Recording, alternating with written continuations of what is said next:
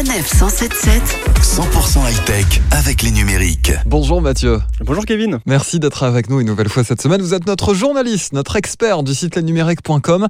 Alors depuis quelques années, le célèbre fabricant de meubles Ikea, euh, c'est vrai, tente de s'immiscer euh, peu à peu dans le monde de la high-tech. Entre équipements audio, vidéo intégrés et autres solutions domotiques. Alors dernier exemple en date, l'Ikea Symfonisk, c'est en fait une lampe qui fait aussi et surtout enceinte connectée. Ouais, c'est vrai que le géant euh, suédois Ikea fait des pieds et des mains pour réussir à intégrer une offre high-tech à ses multiples solutions d'aménagement intérieur. Euh, dans cette gamme, il existe l'enceinte Symphonix vendue seule autour des 100 euros, mais aussi une lampe de table Symphonix qui est vendue 179 euros et qui fait lampe mais aussi enceinte. Alors sur la partie éclairage, rien de bien révolutionnaire, sachant qu'il s'agit surtout d'une euh, d'une lampe d'ambiance qui accepte une ampoule jusqu'à 7 watts, donc ça éclaire pas non plus énormément. Et ampoule qui, soit dit au passant, n'est pas fournie avec la lampe, ce qui est un peu dommage.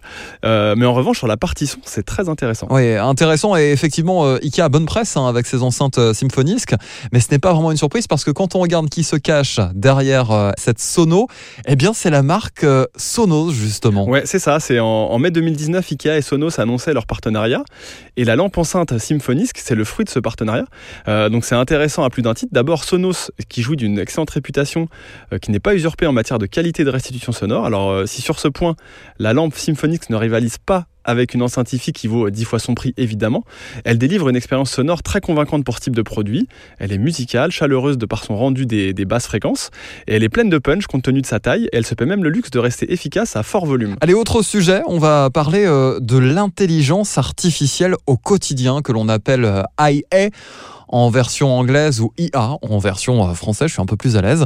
Euh, or, c'est une appellation euh, qui ne plaît pas à tout le monde, on l'a vu dernièrement. C'est vrai, c'est vrai, le terme IA pour intelligence artificielle qu'on utilise tous et qu'on utilise tous à toutes les sauces, eh bien pour le président de Microsoft France, il n'est pas juste. Pour lui, il vaudrait mieux en finir avec cette manie. Euh, selon lui, ce terme fait peur parce qu'il oppose l'artificiel à l'humain et sans décrire précisément les technologies qui se cachent derrière. Alors il vaudrait mieux, selon lui, parler d'intelligence numérique. Euh, la vérité, c'est qu'il va être très difficile de ne plus parler d'IA, évidemment, tant ce terme est entré dans le langage courant. Merci beaucoup euh, Mathieu. Euh, on verra si euh, en effet le langage autour de cette intelligence artificielle change. Je vous retrouve euh, bien sûr la semaine prochaine. Bah, merci Kevin, et puis oui, la semaine prochaine, bien sûr. Eh bien oui, je compte euh, bien sur vous sur Sanef 177 avec lesnumériques.com, notre nouveau partenaire 100% high-tech. À très vite. Retrouvez toutes les chroniques de Sanef 177 sur sanef177.fr.